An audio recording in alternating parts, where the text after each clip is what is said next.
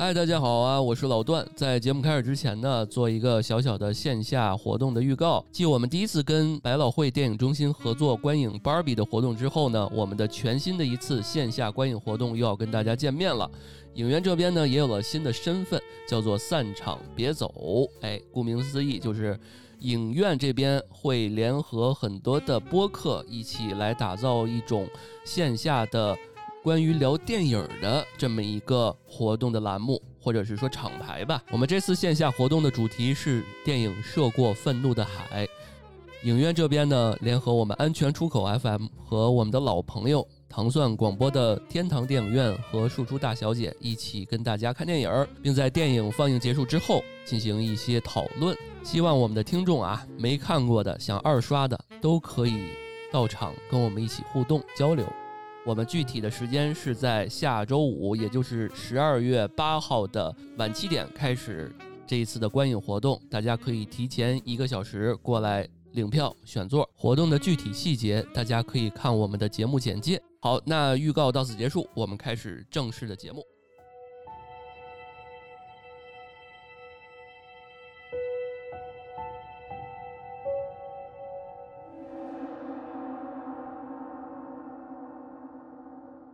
看好多那种家庭条件特别好的，或者做官的也好，经商的也好，往往能培养出这种孩子出来。呃，我们都以我们认为这是爱的方式而表达，但是往往忘了你提供的未必是对方所需要的。你一定要对我表示出特别疯狂的这种爱意。哦，那我觉得可能这才是爱，然后才能够满足他。用过分的办法来验证这到底是不是爱。对。然后当他们真的在一起的时候，他的真面目就会暴露出来，所以他不会跟任何人久的。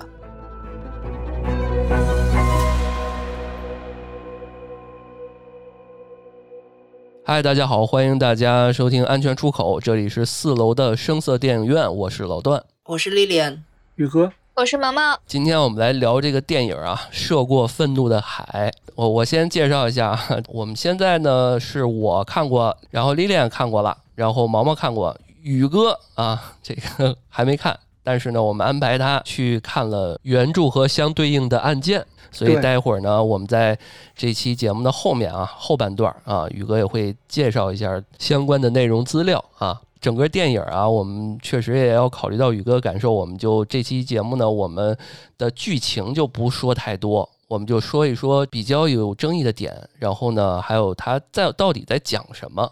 然后涉及到一些关键的，比如说这里面涉及到一些原生家庭啊、爱情啊，还有一些这个人物啊，我们都会在这期节目聊到。我还是给听众们简单说一下这大概的剧情啊。大概剧情是老金啊，也就是黄渤饰演这个角色啊，为供女儿金丽娜，呃，留学终日捕鱼，最后换来了女儿身中十七刀离奇死亡的死讯。然后最大的嫌疑人呢是指向她的男友李淼淼。然后，愤怒的老金踏上了跨海寻仇之路，但是呢，李苗苗却在他的母亲景兰，也就是周迅饰演这个母亲啊，景兰的庇护下，不断的潜逃。然后大概讲的是这么一个故事啊，这个浅浅的透一下我们的这个剧情。然后，那我们就就着这个具体的情况聊一聊吧。先说说直接的感受啊，直接的感受就是跟豆瓣一个。比较高赞的评论一样，就第一个感觉就是这这片儿怎么感觉又烂又好看？嗯，毛毛呢？因为大家开始就说让我什么信息都不要去搜，直接去盲看，所以刚开始我并不知道这个东西是讲什么。开始看着很像是讲一个案件，然后后来慢慢发现是讲原生家庭。我个人觉得还挺感人的的吧，可能我泪点也比较低，我后面看的话还哭了。首先，这是一个犯罪片。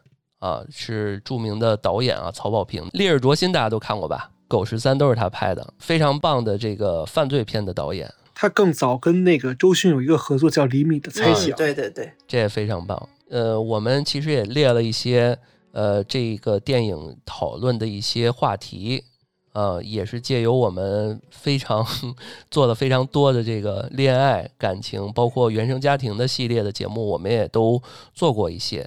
呃，而且我们之前那个现在当然了，现在是有台了。我记得历练是不是在思思那个节目里面做过相关原生家庭的一些节目，对吧？对的，对的，有兴趣可以找来听听。所以呢，我觉得这也不算是剧透了吧，因为大家可能网上看到了很多，最后还是会落到一个原生家庭的情况。呃，涉及到很多人，我看了评评论也有说说啊，根本就不爽。啊，这个最后怎么完全就没有复仇？这个你你儿子杀了我女儿，我也要杀了你儿子，以为是这种剧情，所以这也很多人有这样的一些想法。但是最后回到原生家庭，那我们就来聊一聊，先聊一聊原生家庭在这个电影里面的一些大家印象深刻的一些点吧。其实我也是一开始就就就落泪了，就奉献了几滴眼泪，因为触动我的点是那个，嗯，黄渤饰演的那个父亲，然后。在女儿失踪之后，然后他就问了那个女儿什么时候是开始失踪的，然后他那个前妻就跟他说几号。那看了一下手机，然后发现有一个女儿的未接来电，然后那个我就绷不住了。我觉得人和人之间的那个情感，其实你最怕就是一个错过。嗯，然后很多时候你就是感觉啊，如果如果怎么样，如果我当时接了这个电话，他是不是就没有死？嗯，就是这一点特别。前期就特别打动我，我是看到快结尾的时候，然后觉得呃哭了。就是当时他去找女儿的墓没有找到，然后在空地上的时候，他不在在那里就是那个准备一些祭品嘛。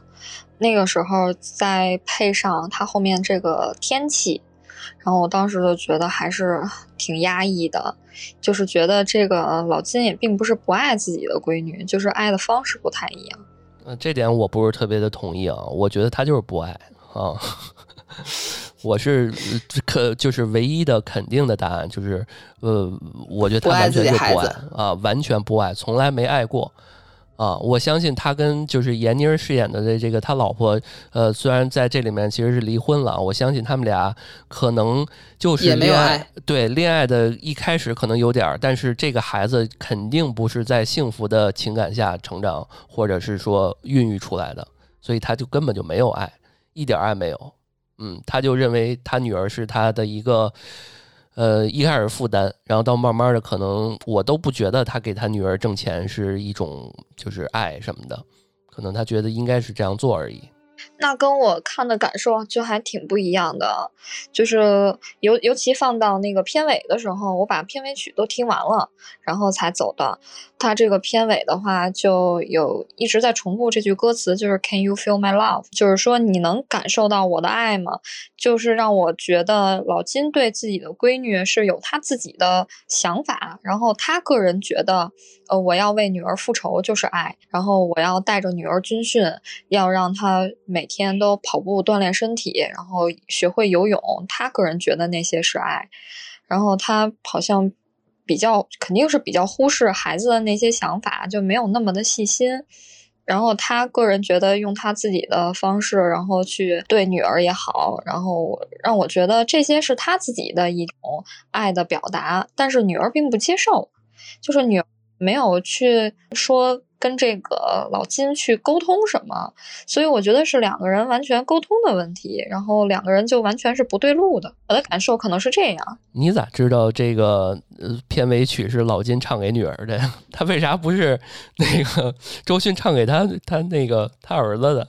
就是你可能带入的是是最后，因为我总觉得啊，当你意识到呃这些点时候，因为他最后有一个剧情是他。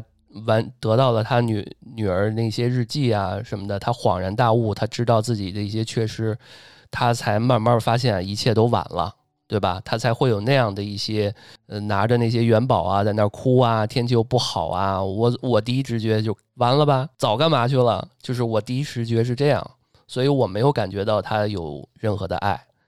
丽莲觉得呢？哇，你这个情绪还是挺饱满的。我我这个个人的评价自介于你和毛毛之间吧。呃，有一类父母，因为我之前也跟人家聊过，我觉得他是一种代际传播的问题，就是他没有接受过真正的爱，所以他也不知道怎么去爱。他不是故意的，他可能就像毛毛说，他觉得我给你了钱，给你了这个生活，我就是爱你。这个我同意。对，但是他自己其实也也没有，就是可以想象他在那种生长环生长环境也是不知道怎么，他也没有接受过自己父母的爱，所以有一种说法是，就是这种是一个恶性循环嘛。是，但是因为这个电影啊，包括我估计原著里面也没有提到过，说老金和他这个他的老婆，他们上一代是怎么样的一个给他们的教育。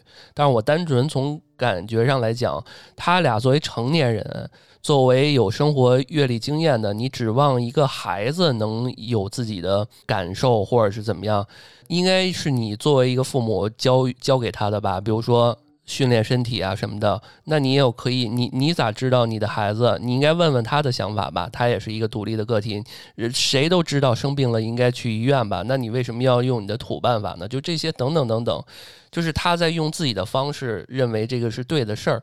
我真的不觉得这是爱，可能在电影里面也是啊。他呃，黄渤在那看着个电视啊，就是这个老金看着个电视啊。说你就就这样就对了，你就就好了，不用吃药啊，就是轻描淡写。对，就是我认为有一种说法，就是为什么孩子没有感觉到爱，是因为他没有被看见，他的感情需求没有被没有被正视，没有被满足。对，没有没有被看见。现在很多父母也都是这样的，你像包括我们的父母，嗯，也也都是会说，就你你就听我的，然后你就不用老去医院，就是用这些土办法，然后就能好。就是其实类似的这种场景，我身上呃也出现过，就是我也经历过比较类似的这种，但我也不觉得，并不觉得是就是父母是完全不爱的。如果是完全不爱的话，他根本就不会在意你生不生病。只不过是他以为他自己的思思想，然后他自己的认知里，他就觉得那个是对的，所以我觉得可能还是这个认知的问题。嗯，认知的问题也是一个问题吧。呃，所以我们现在上升到 上升上升到一个哲学层面的一个辩论的问题，就是呃，老段的意思呢，就是我呃，你就是不爱，然后毛毛的意思是他认为那样是爱。他就是爱。那我们让宇哥来评评理。呃，我觉得他们俩说的都对。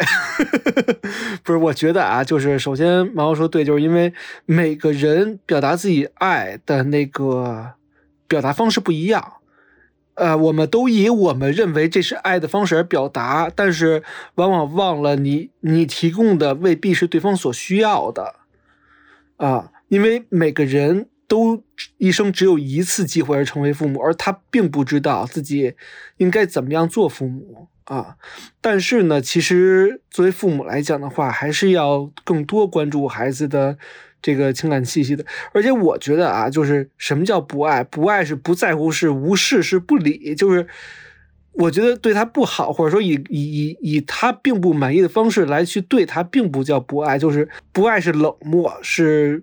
置之于无物，但是老金有一点儿是为什么？就是因为他就是，当然我看书啊，就是书里写，就是说他首先对于他的这个前妻还是有一定想法的，而且呢还是觉得蛮遗憾的。其次就是他不太想面对这段感情，也不太想这两个人也都不太想面对这段感情孕育下来这个孩子，而这个孩子因此而得到这个结果。就是他夹杂太多因素，他一个是对女儿的感情，一个是对于这个自己人生还有这段失败感情的这个逃避也好，还是这个遗憾也好，他都有很综合。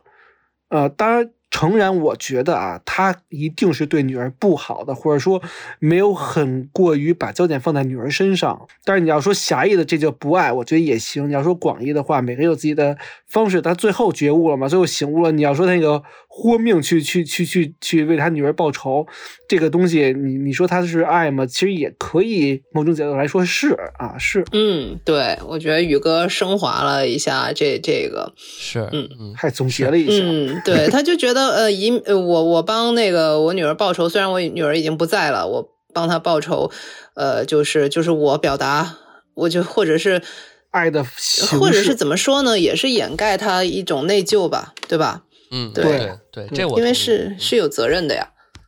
包括嗯还有一个点，我们刚才嗯就没有说，就是那个他给那个周迅看他女儿被那个轮奸的那个视频，周迅就说了一句：“你你怎么可以把就是把这种东西到处给人看？对他不仅啊给那个周周迅看了，他还给他还给小那闺蜜林看，对对，给她那闺蜜，就是她女儿的那闺蜜看。就是你你你真爱，你会给别人看这样的吗？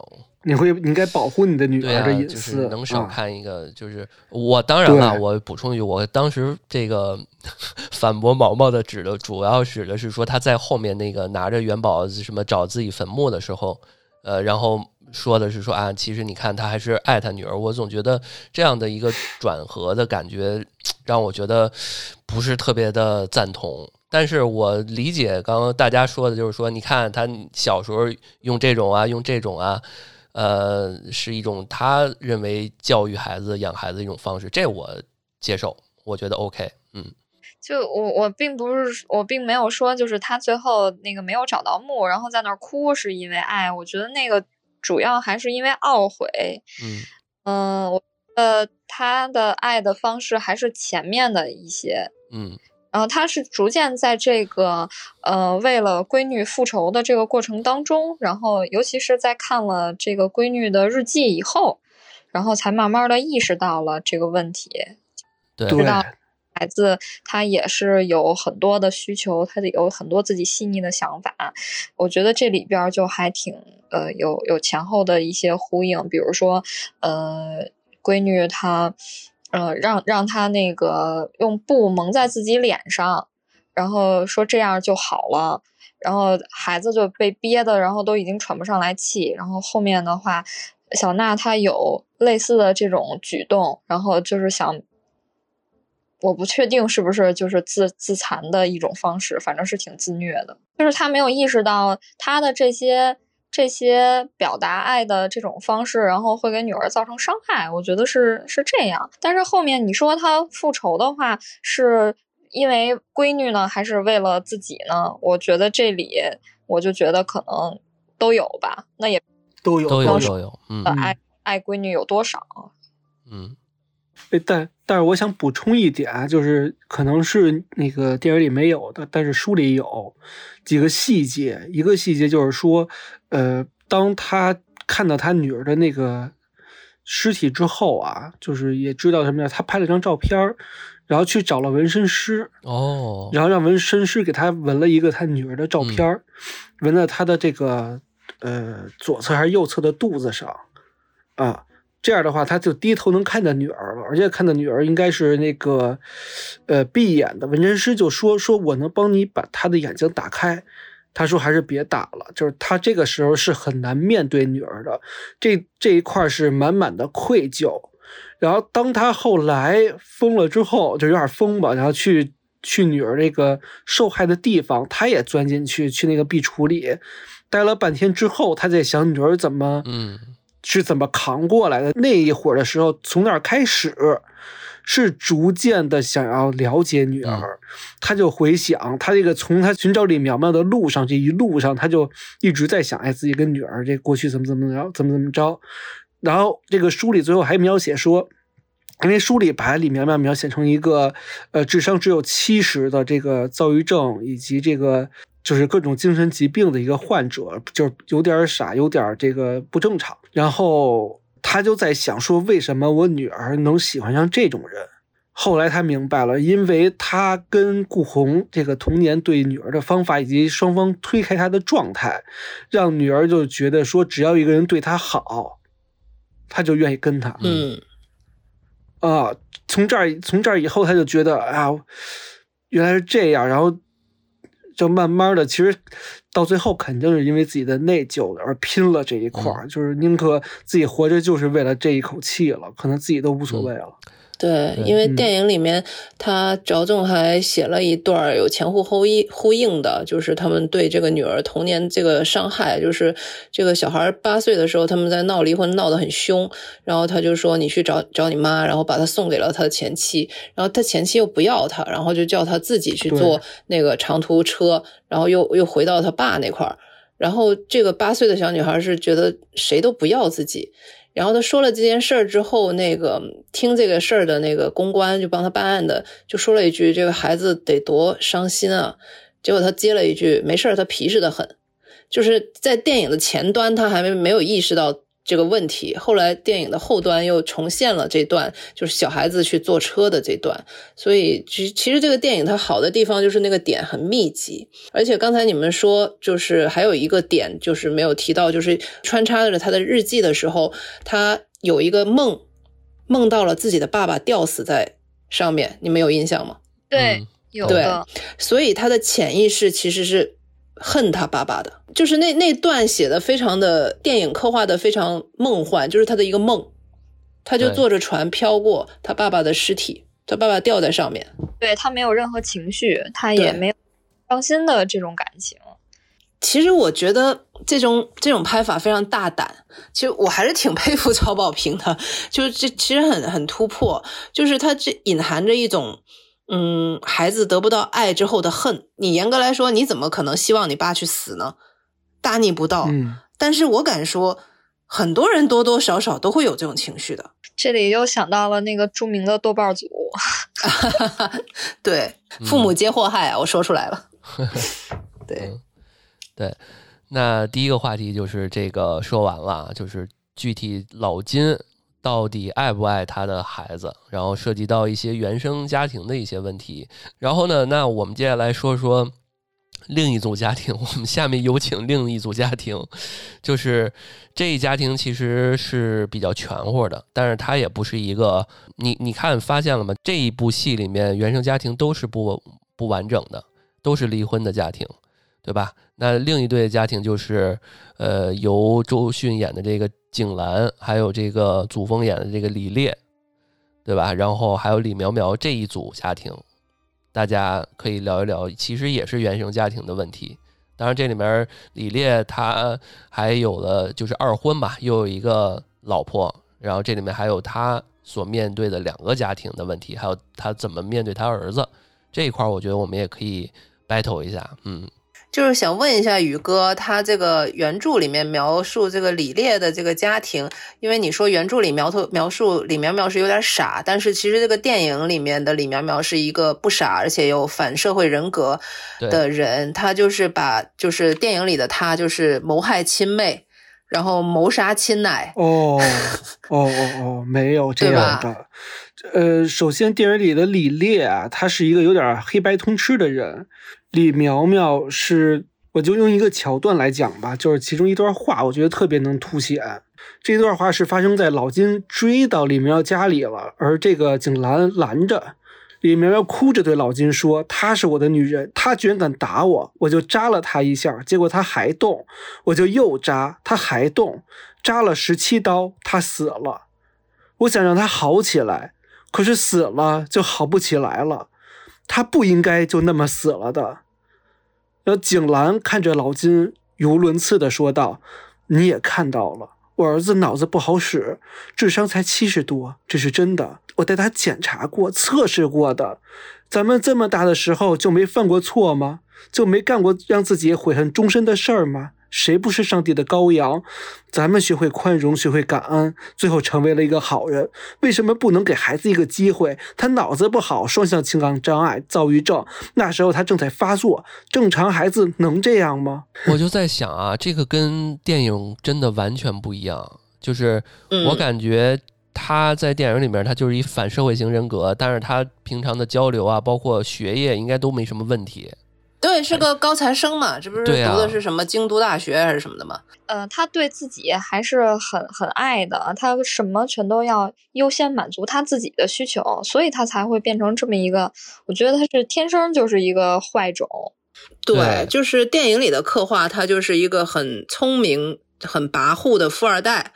他就是他，他对身边的人也很大方嘛。你看他那帮 coser 跟着他，他们有一个片段不是看那个娜娜的那些头发嘛？他们就说：“哎呀，那个质量真好，都是你给钱，就这种意思。”所以在电影里，这个李苗苗是明确知道自己是真的残忍杀害，嗯，不是，呃这我就不能给你剧透了。那那不剧透了，不剧透了。对对对，会有反转。对但是就是我们我们三个想说的是，电影里的李苗苗是一个跟跟原著的还是很不一样的。电影里就是、呃，嗯笔墨就是他是一个很坏的，就天生就很坏的人。说他九岁的时候就是。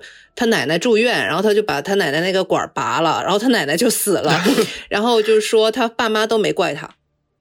啊，啊，我，觉得这里哦就是这个人设的改动，我觉得还挺好的。挺好的，非常好。这样的话，李苗苗她就是一个极度爱自己的人，然后嗯这个小娜呢，她是一个极度缺爱的人，然后这两个人就是反而产生了一些呃奇怪的爱，对对对，然后这样就会让你觉得很合理。对，对，这个电影里面说啊，就是给你列举一下，除了刚刚丽恋说的，就是把他奶奶什么管儿给拔，那时候才七才个位数吧，七岁还是什么？对，九岁、七岁之类的啊，嗯。然后那个他爸妈要离婚，结果呢，他为了不想让他爸妈离婚，直接就是炸那个青蛙，然后还把自己弄伤了，然后缓了一下，这俩人就没离婚，然后最后没办法还是离婚了。然后呢，随着这个时间流逝，他又长大了，长大了之后呢，觉得哎，你看那个你还有个妹妹对吧？这个你可以你大了你可以照顾，结果呢，呃，玩蹦床的时候直接把他妹妹那腿给干残疾了啊，就是对就是直接给推下去了，对。后面这么大岁数了，然后回来给妹妹送礼物，然后还是送了一些腐蚀性液体吧，这块我记得不是特别，清楚。就是毒或者是硫酸什么的，就相当于，呃，嗯说回来，就是刚刚我们提到那个父亲，再说回来这个李烈这个父亲，你想想，他作为这个李苗苗的亲爹，呃就是在李苗苗从小到大惹了这么多祸，而且我感觉这里面有一些剧情，不是还有那警察吗？他这嗯警察应该没少给他们家平事儿。嗯对吧？？所以那这些事儿都谁犯的呢？我估计李苗苗在社会上也没少犯事儿。对，对其实对他他这个对于这个李苗苗这种反社会人格的塑造，也是对后面有一个小反转的一个埋伏嘛。也对，所以也也不剧透给宇哥了，还是还很值得一看的。对，李烈跟老金就是对比很明显，那李烈就是呃太纵容孩子了，就是爱嗯爱到了纵容，然后什么都不管。我觉得他那个他那个呃景兰这个妈也同样是这样的，我觉得嗯景兰也挺疯批的。对，就是对比来看，刚刚不是也历练提到，就是说这个小娜，呃，这个蒙太奇的手法，也想到我说，就是自己的爹也不爱他，然后是不是要他爹要死了就多好，就是有这么一个想象。我感觉就是这几这一组家庭就是反过来，就是我估计李烈、李烈天天就想着能把他的孩儿子弄死，他表面上不说而已。很就啊就所以这个电影还是蛮大胆的嘛。然后还有就是，我看到有个豆瓣评论也很有意思，就是说景兰也是在假装嘛。就说他儿子犯了这么大的事儿，他想的就是把儿子给送出去救走，然后没有一个人说嗯，问一下儿子究竟发生了什么事儿。是一种逃避，他也是一种逃避的方式。嗯。对，那嗯那他们应该就是已经认定那苗苗就是杀人凶手了，所以他们，可能不在，他们可能这觉得这事儿不重要，因为他认为如果是他的话，他也他也不稀奇，他也不他也不意外，估计这他们俩人，觉得他肯定能做出这样的事儿。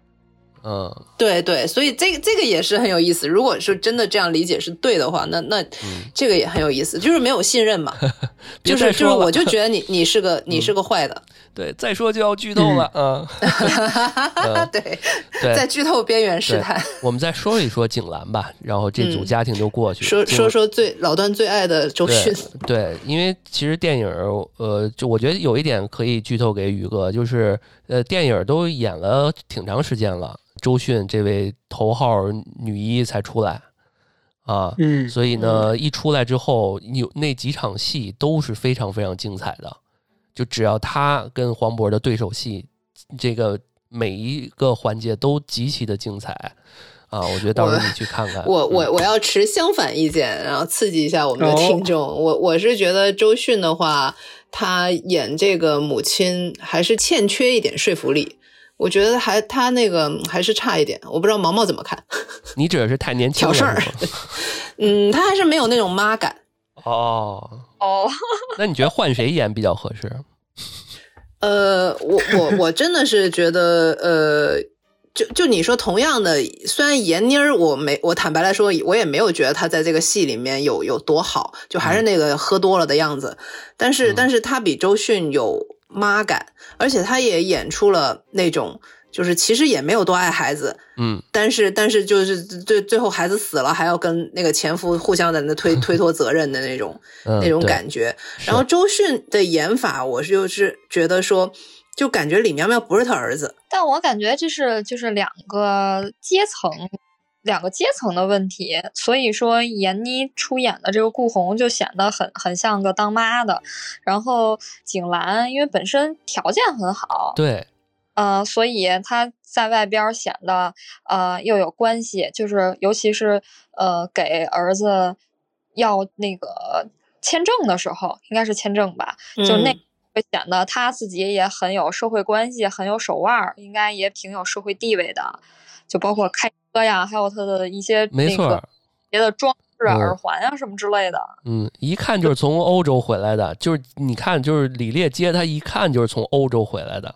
就是那种，就是那种最最那个消费等级最高的，人家可能是什么？他们说是去慕尼黑了，对，要要去这儿不行，去那儿。然后你刚刚问我那个问题，在你们聊的时候，我想到了答案。我觉得郝雷。哦，呃，其实哎，我刚才也想郝雷，但我有一个，哎，有一个另外一个答案，谁呀？就是有一个电影，不能说名字了，但是那个他演的电影叫《亲爱的》。哦，我我也想到了，其实对，没法说，虽然，但是我觉得哎挺合适，因为《亲爱的》他也是这个类似于这种。当母亲的形象，对，但是他演的是那个拐卖别人的那个农村妇女，对对对对对对对对，哦哦，我知道了啊，对对，这宇哥提了这个，就是我我看那个亲爱的我也哭了，就是其实跟那个跟那个点很像，就是郝蕾演的那个妈就说了一句，就是说她总是在脑海里不断的浮现那天她去找孩子，她是不是忘了回头？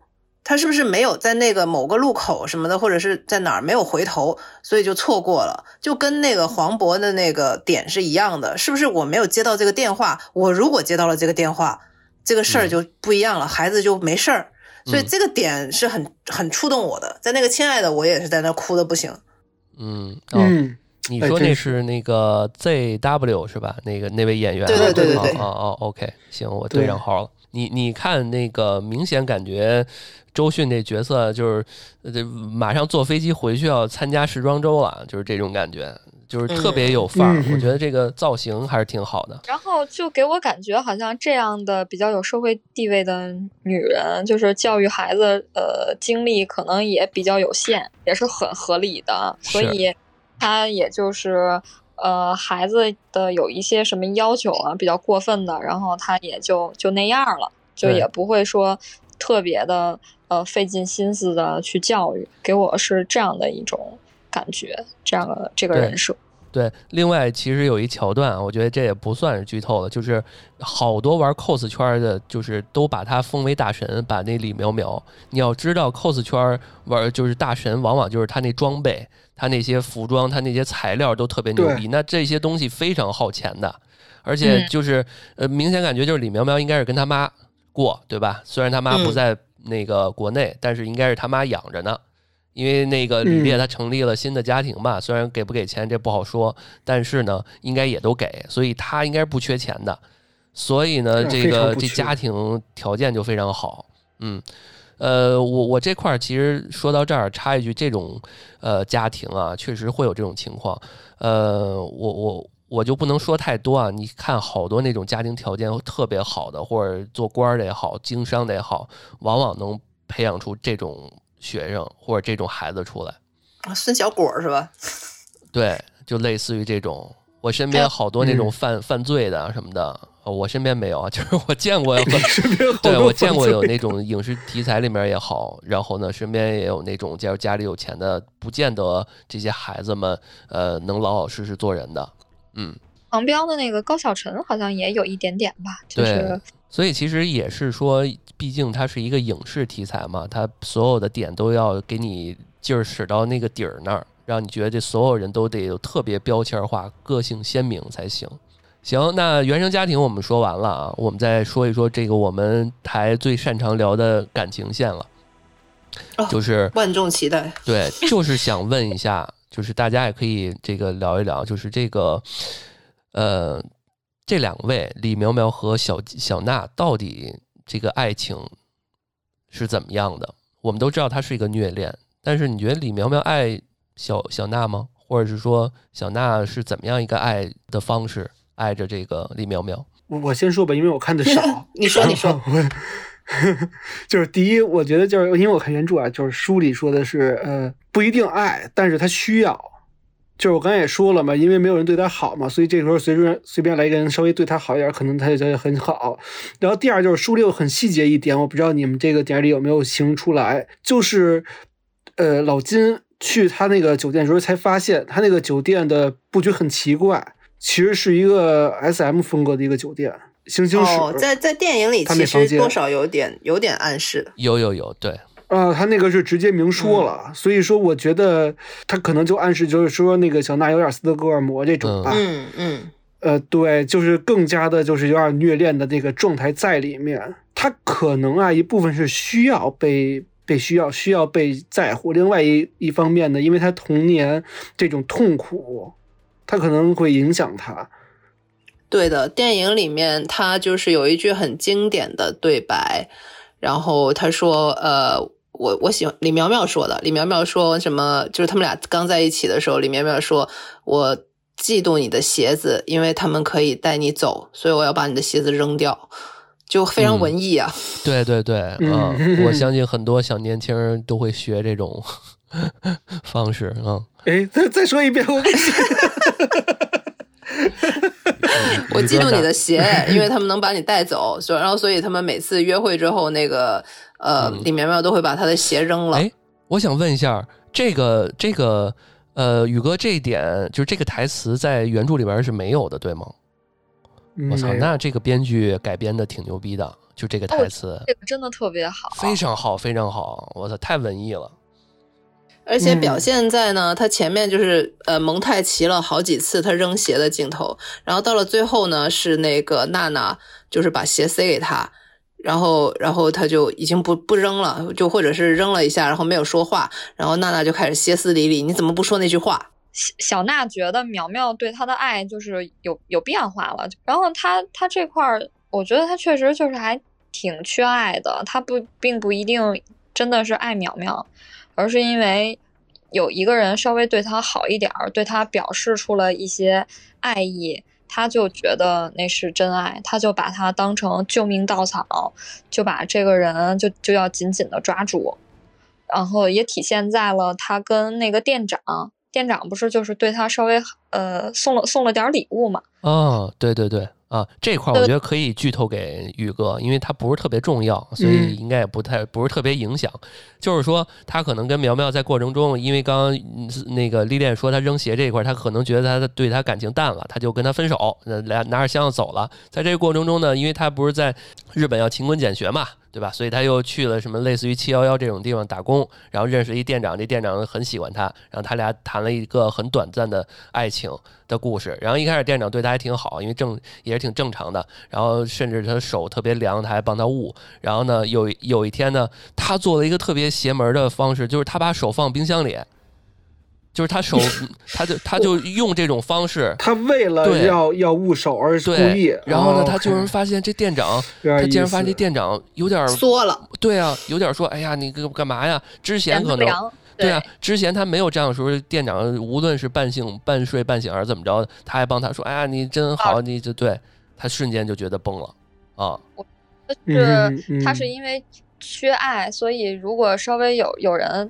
对他表示一点好的话，他就要去不断的去测试，然后他要用就是就是作嘛，嗯他要用更过分的办法，然后来验证这到底是不是爱，然后如果验证嗯出来是的话，他他就会高兴，然后他还会去做更多的下一轮的验证。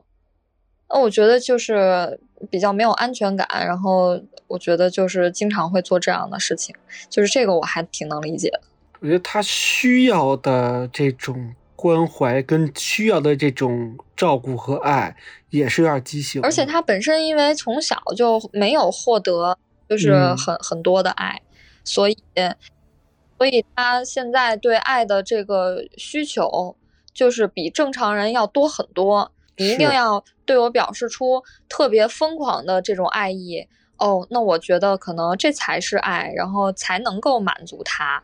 所以，呃，所以为什么我说觉得苗苗这个人设改的很好？因为苗苗是一个就是表达上也很疯的这样的一个人，就是他为了表达爱的话，是用恰巧能给他这对，是用一种很很呃极端的方式，然后他才觉得这个是爱情，而不是。让平常人觉得哦，我平平淡淡的对你好，然后细水长流，他可能那个对他来讲，嗯，不够。这个他害怕说失去吧，他可能就是李苗苗这种方式，这种爱的方式，可能正中这个小娜的这个下怀。嗯，一开始是的，对对，到后到后面就有点。暴虐了，就看着有点不适，而且我得提，对我得提示一下，就是这片儿其实好久没在院线里看到预告片里面或者海报里面提到说什么十八岁以下谨慎观看。就对，因为我国电影是没有分级制的嘛，啊，没有分级的，对，所以就是确实拉满了很多的期待啊。呃，我觉得很敢拍的。对对对，我觉得李苗苗这个角色，她的爱情没啥好说的，因为她的致命的点在于他这个反社会型人格，还有他的原生家庭，所以这一块儿我们关于这个小娜这块儿说的会比较多。而且后面有一桥段，我记着是说，好像是在上课吧，呃，老师就教他说，他好像用了一词用错了，就是他分不清楚爱和喜欢，然后老师跟他说，爱是相互的。然后喜欢是我喜欢什么，我喜欢什么，但是他用错了，他他说啊，食物是什么不会喜欢你的，就是当你用这个词时候，应该用爱这个词，应该是相互的，然然后留了一个很好的一个提升了一个很好的利益，我觉得还是蛮好的，嗯。嗯，刚才就是咱们说没有怎么提李苗苗，然后我刚突然想到，就是他对这个小娜，我觉得也并不一定是真的真的爱，嗯。嗯，因为他们最开始。不是呃有过有过一段嘛，后来但没有在一起。然后小娜又和她的呃苗苗的这个室友这个男的在一起了，然后这个激发了这个呃苗苗的一些嗯怎么怎么说嫉妒，对占有欲占有欲嗯对对，我觉得可能更多的是这个，他就觉得呃那你。凭什么要跟他的室友在一起？一定一定要把这个小娜给夺回来？我觉得更多的可能还是出于这种心理，并不是有多爱嘛。因为到最后的话，对小娜就并不像刚开始那样对她了。对，就腻了嘛。就是这种反社会人格，可能最爱的还是自己吧。或者是说，他需要一个陪他玩的，因为你看他一直就不是游戏机，就是他那 cos，他可能就需要一个。我我觉得他假如说啊，说句特别政治不正确的话，我我肯定我说这个，当然呃会被听众骂，但是我一定要说，就是假如说他不是第一次被骂了，对，就是就是假如说啊，他遇到了一个同样玩 cos 的，不是这种性格的小娜这种性格的，就是他遇到一个正常的女孩就会怎么样？呃，就是说会怎样呢？受得了这样的呀？但正常的女的也受不了他呀。对。哎，那他比如说生活中遇到一个不是像小娜这样对于感情方面需求比较呃强烈的这种，你觉得普通这种女孩会长久吗？因为因为他这种反社会型人格，他会装，就像你说的，他那个他迎合小娜的，其实都是他演的一部分。嗯，他他的本质还是要需求满足自己的需求。嗯，所以如果他遇到一个正常的女孩，他在追求追求的初期，他是会很会演的，他也会根据你这个女孩的多可怜对的的喜好去演一个正常人。然后当他们真的在一起的时候，他的真面目就会暴露出来，所以他不会跟任何人久的。嗯，这样的话就说明，呃，最后故事的这个结局就是。合理的，就是，呃，小娜做了这样的举动，然后我我也不给宇哥剧剧透什么。我们说的最多的是这句话，不给宇哥剧透。就是他做了这样的举动，然后把这个苗苗吓跑了。嗯对，是是是，对，所以，嗯，某种意义上来讲，这种人真的遇到事儿的时候，他是怂的。他是没胆儿的，就是、嗯，对，就是是真的大事儿。对对，嗯，行。然后其实这一篇说我们也差不多聊的差不多了。然后其实这部片儿呢也有一些确实有一些争议啊，包括是就是本以为是个复仇，对吧？结果就回到了这个原生家庭。我觉得我不明白，我完全不明白为什么网友对于这一方面就是特别有问题。因为你你首先啊，你要真是说你你你把我闺女弄了，我把你儿子也干死了，就是这真的就肯定过不了审啊，就不用说呀。你想啥呢？哦哦，他们就想这么拍是吧？嗯，对啊，我可原著也没弄死。对啊，就是你也不能这么拍呀。但是我就觉得这挺奇怪的。还有就是可能认为导演 这个 diss 了或者侮辱了这个 cos 圈儿或者二次元的一些文化，这可能也是一个很大的问题啊。西尼嘎呀，嗯，我觉得现在的人真的是有点儿不利于这个嗯文艺作品的创作啊，就像我们台也不知道说了什么就会被骂一样，对吧？我那你要是真拍成把你呃，我把你你闺女弄死，然后那个我就把你儿子弄死，这也太简单粗暴了，对对，对啊没有什么欣赏价值。其其实是这样，我知我明显知道，我清楚清清楚楚知道不会过审，但是呃，在我跟你们说我们要做这期节目的时候，我还没看这时候，我也没看原著的时候，我大概了解一下剧情，我以为会是什么样，我或者我更期待就是，假如说什么美剧或者不不不会限制这些过审问题，比如说。会不会有这样的情况？就是这个日本方说你必须得把他人肉带到日本，我才能判他。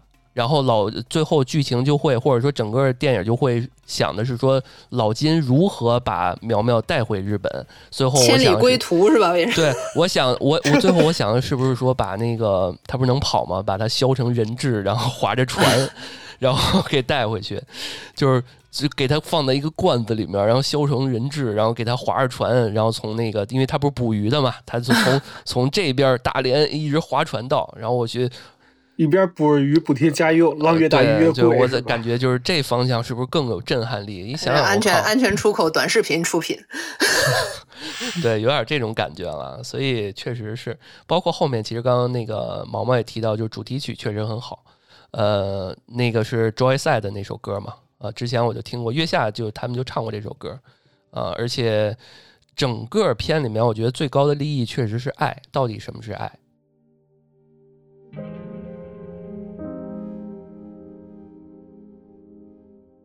好，那那个这个电影我们差不多聊到这儿了啊，然后我们嗯下面也让宇哥给我们介绍一下这个电影儿，该我说说啊话了。对 这个电影的原型啊，啊，嗯，这个其实好多人都发了相关原型啊，但是我觉得还是宇哥做了好多功课，对，做了好多功课。嗯其实里边也涉及到一些辟谣，我觉得下面就把时间交给宇哥了。嗯对，首先大家都觉得这个改编不错，对吧？对，呃，编剧改编其实就是曹保平本人改的，呃，据说还有好几个编剧，就是以他为主吧。嗯，对，以他为主，剩下那两个人是跟他一起的改的别的，就是基本上他所有电影都是这仨人一起改的。啊，都是这个团队。对这个团队的，你像他那个编剧有一个叫武皮皮的，武皮皮跟他改过《他杀》，呃，另外一个叫焦华静，焦华静是跟他改过《狗十三》，跟《烈日灼心》就是一个团队改的吧。然后这部这部剧是源于这个小说叫《受过愤怒的海》的同名小说，这是一个中篇小说，它中篇小说集里面有三篇，一篇叫《受过愤怒的海》，一篇叫《浮冰》，它这也正在改一个叫《胡提小姐》。这这部小说源于一五年夏天写的，然后九月份就签了约了，完成版权出售了。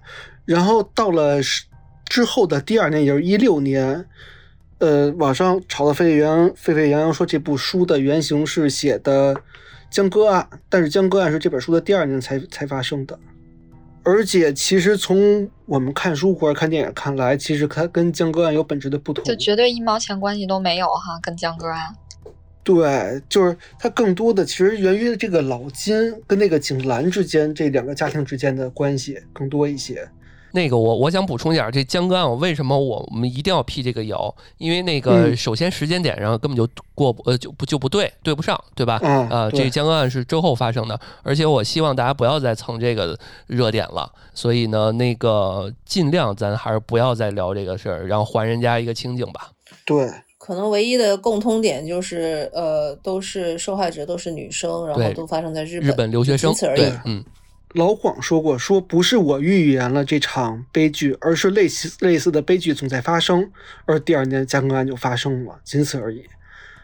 而这个小说的本身改自另外一起发生在美国的真实案件，这个案件其实叫做少童案。二零一四年九月，美国警方在一辆宝马车的后备箱里发现一具女尸。经过确认呢，这个女尸的真实身份是失踪多日的十九岁中国留学生，叫邵童。这位年轻的化学工程专业留学生，在异国他乡被自己的男友残忍杀害。到了一四年十月三号，爱荷华州立大学的校园草坪上呢，聚集了百名学生，他们就是为了悼念这个不幸离世的中国留学生的，也是为女性受到不公正暴力而对待而发生的。那其实少童啊，我们先聊聊他的童年。九四年他出生在辽宁大连，你看这个地方也对了。呃，少童是家中的独生女，从小呢深受父母的宠爱。她小时候啊很聪明，擅长弹钢琴、跳舞，而且呢，她文化课啊也表现得非常出色。少童小时候啊就梦想说成为一个生物学家或者是雕塑艺术家，因为学习成绩优异啊，再加上家庭条件很不错，所以高中临近高考的少童呢就决定不参加高考，而是选择出国留学。而在一一年的时候啊，她去北京学习托福，在这期间呢，她就认识到自己后来的男朋友叫李向南。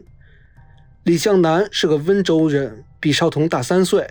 两个人刚开始啊一起学习，虽然是异地呢，但是有着共同的目标，每天相互鼓励学习。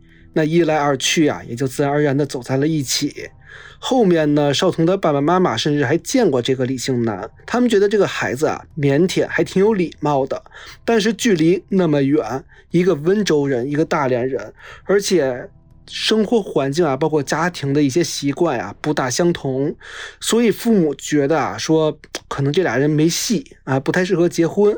不过俩人当时还是学生，还是小孩儿呢，就没怎么支持这段感情，就说以后啊，估计走着走着就散了啊。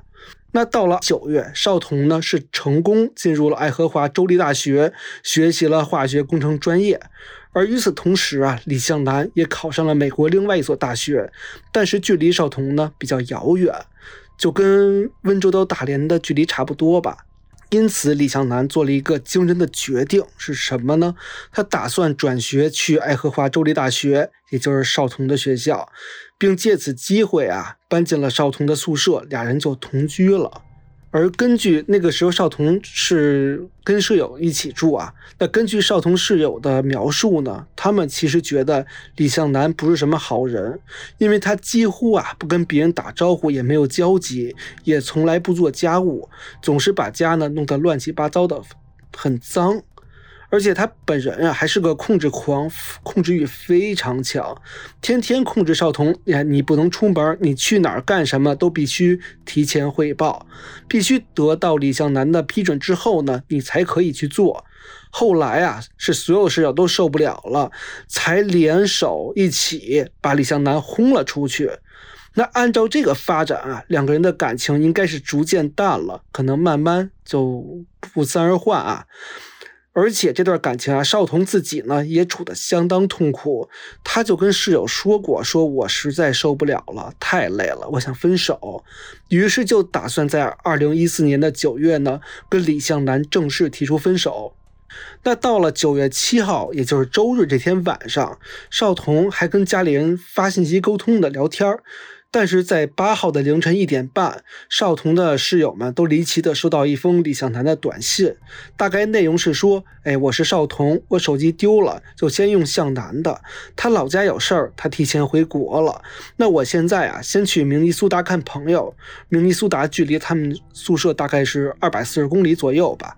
现在啊，我拿着李向南的手机先用着，不过他的手机呢也快没电了。”而直到九月八号一大早，因为周一嘛，大家都要上课的，同学们呢都没有看到少童的身影。再加上啊，不是一个人收到这个短信，好多人都收到了，而且大家对于这个李向南都没有什么好印象，就觉得很奇怪。于是大家在一起商量之后啊，就选择果断报警。警方经过调查之后发现，那条啊由李向南手机发给少彤室友的短信中的内容不太属实，因为警方根本没有查到他前往明尼苏达的证据，而且啊，警方搜证了少彤跟李向南的住处，发现李向南家里啊非常混乱，有匆忙收拾行李跑路的迹象。到了九月二十六号，警方在距离李向南公寓不远处呢，就找到了少彤的车。这辆车啊，已经停在这里的很多天了，而且一直呢没有人开过，车里还时不时的散发出臭味。警方搜查汽车的时候呢，就在后备箱中发现一个行李箱。打开行李箱，果不其然，已经是一具严重腐化的尸体。经法医鉴定，这具尸体正是失踪多日的少童。尸体旁边还放着一个九公斤的杠铃，压着这个箱子。警方认为死因有可能是因为窒息或者是钝器外伤所致。尸体的头部啊包裹着一条毛巾，这个毛巾正是少彤跟李向南住过酒店里的毛巾。那除此之外，后备箱还搜出了一个。机票订单小票显示，九月六号，李向南预定了从爱荷华东部机场飞往芝加哥，然后飞往北京的航班行程。根据手机记录显示，啊，给少彤室友的短信呢是李向南从芝加哥发出来的，当时他正在芝加哥转机呢。而警方调取了所有关于李向南的监控，结果发现，在九月六号这一天，李向南前往酒店附近的一家超市购物，买的正是那个行李箱。在监控视频里面，李向南还一边挑选，一边用不同的行李箱跟他自己身体做对比，这是在比什么呢？当然是比行李箱里能不能放下一个人。警方通过整理手中的证据啊，梳理事件发生的经过，就发现，首先九月五号，两个人呢出门住进了这个旅馆。九月六号，李向南杀害了少彤，并且开始去购买行李箱，准备回国。九月七号，他就冒充给少彤的室友呢发信息，为自己争取逃跑的时间。而到了二零一五年年初，警方才正式指控李向南犯有一级谋杀罪，并发布了逮捕令。但问题在于什么呀？这个时候，李向南早已经潜逃回国了，而当时中美之间是没有引渡条约的。但是案件经过美方披露之后呢，在中国也引起了高度的关注，相关的搜索词条啊，在微博一直都是炸裂的状态。愤怒的网友呢，就好多人就引人肉出了李向南的个人信息嘛。那警方随后呢，也收到了消息，说李向南九月十号的时候就在北京出关了，之后就不知所踪了。那这个时候，警方是有美国警方啊，他有证据。但找不到人，但中国的警方呢是能找到人，但是没有证据，因为双方没有条约嘛。李向南就用这个法律的空子啊，成功的叫逃脱了。但是呢，美国警方跟地方的检察官马上联系了中国的大使馆，中国这边呀就直接同意提供协助调查。到了一五年的四月份末啊，中国调查人员飞往了爱荷华。在美国警察陪同之下呢，采访了目击者，也研究了包括犯罪现场啊一些证据啊，收集啊收集好之后呢，回到了国内。之后啊，中国警方根据中国的法律，向李向南呢指控说他犯有故意谋杀罪。到了五月份中旬，李向南首先自己啊就在温州向警方自首了。到了一六年三月。李向南在温州中级人民法院认罪。一六年八月，他被判处无期徒刑。而少彤的父母呢，在得知这一噩耗之后啊，他的父亲由于过度悲伤，一度血压飙升，甚至无法飞到美国去取回女儿的骨灰。而在此之前，父母还正在计划参加女儿的毕业典礼。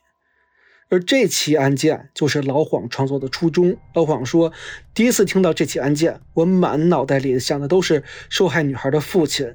你说他乘坐十几个小时的飞机去大洋彼岸认领女儿的尸体，那种非人的痛苦，凶手潜逃、销声匿迹的事实，引起我极大的愤怒。我怕他逍遥法外，情绪驱动了我小说中的父亲，我必须让他踏上追凶之路。”哎，这个就是这个案子原型全貌。我觉得其实，嗯，看完这个电影，我们聊完这个电影，再听完这个案件啊，留学生安全这个事儿，其实确实成为一个老生常谈的问题了。嗯，包括这个少童案啊，到江歌啊，就类似的悲剧确实一直在重演。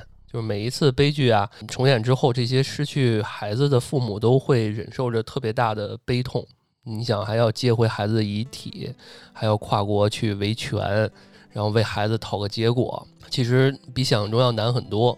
我们这个电影一开始，很多网友诟病说：“哎，让父亲复仇什么的，这种其实会更爽。”但是最后，貌似也是一个非常压抑的一个结果和故事吧。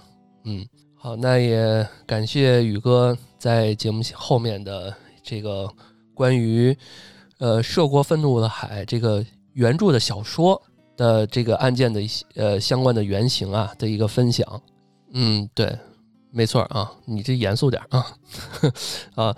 好，那那个那这期节目时间也差不多了啊，也感谢大家收听这期节目，也感谢大家呃喜欢这期节目的话。呃，不要吝啬大家的这个评论、点赞、分享，也欢迎大家打赏。嗯，欢迎分享给你身边的朋友。好，那感谢大家收听这一期的安全出口四楼的声色电影院，我们下期再见，拜拜，拜拜。